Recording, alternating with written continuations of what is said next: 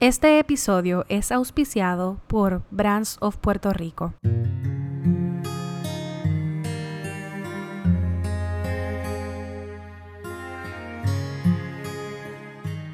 En los días de descanso que decidí tomar para poder soltar lo que me acaparaba, que por supuesto es más importante que cualquier cosa en el mundo, comencé a sentir la musa cuando empecé a buscar en internet cosas que me gustan.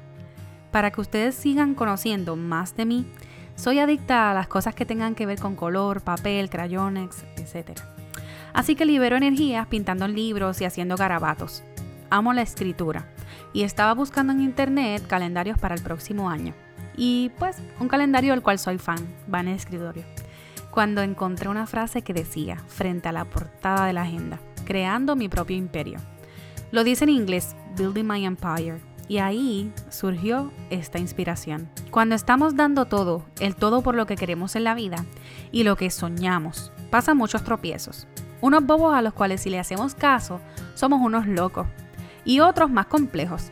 Complejos que necesitan toda nuestra atención.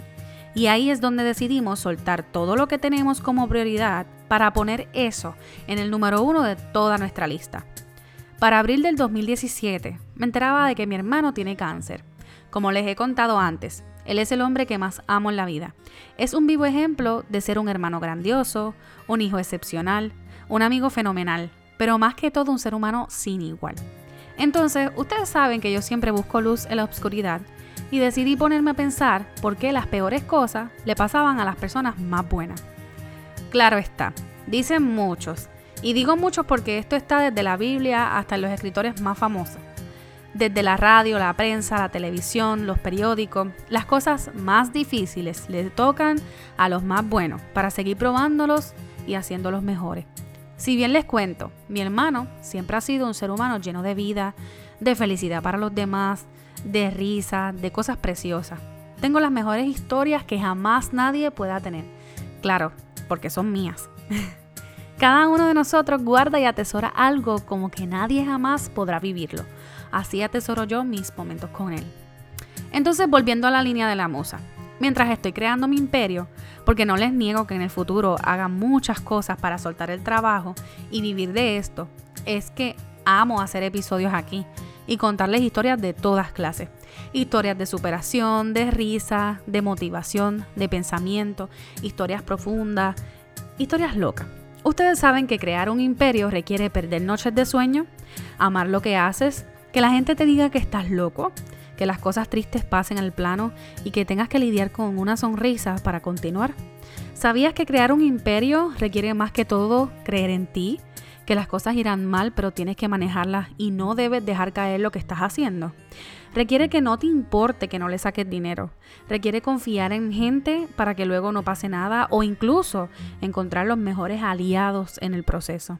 Aceptar que hay gente que no creerá en ti, y aceptar que hay gente que apuesta por ti como tú también lo haces.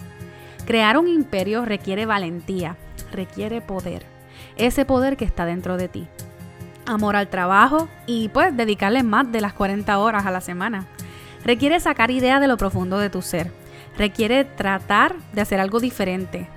Requiere no copiarle a nadie su talento.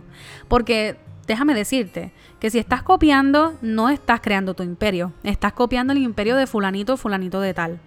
Ser original es parte de ese proceso, pero sobre todo, crear un imperio es aguantar, tener aguante para lo que venga.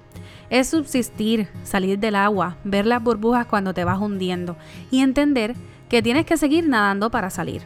Es frustrarte, pero darte cuenta que es solo un momento de ansiedad y que la frustración no tiene cabida en el proceso, pero es una merienda que se sirve cada ciertos días por 15 minutos. Crear un imperio es entender que no somos iguales, que no hay competencia y que es vital unirnos a otros para levantar nuestro imperio.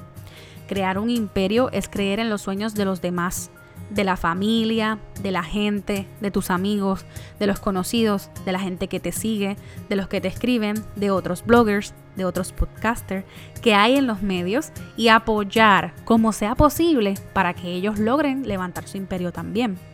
Porque te voy a decir algo. Si tú piensas que levantar tu imperio es patear a los demás, estás jodido. Patear a los demás te tirará a ti a lo más profundo y te saldrá muy caro levantarte. Crear un imperio no es vivir de la mala fe, es ayudar con conciencia y criticar constructivamente. Es aceptar la crítica y manejarla de la mejor manera posible para que se vea que, ¿verdad?, estás trabajando de manera positiva.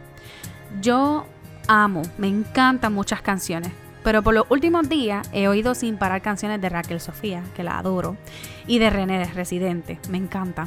Pero con la más que me identifico en estos últimos días es con La Vuelta al Mundo de René.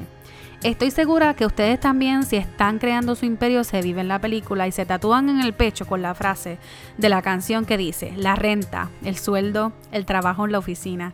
Lo cambié por las estrellas y por huertos de harina. Me escapé de la rutina para pilotear mi viaje porque el cubo en que vivía se convirtió en paisaje. Eso quiero yo, poder decir que el cubo donde vivía se convirtió en paisaje, que mis sueños son esto que estás viendo tú ahora, que lo logré y que voy por el camino correcto. Pero tú, ¿tú qué estás haciendo?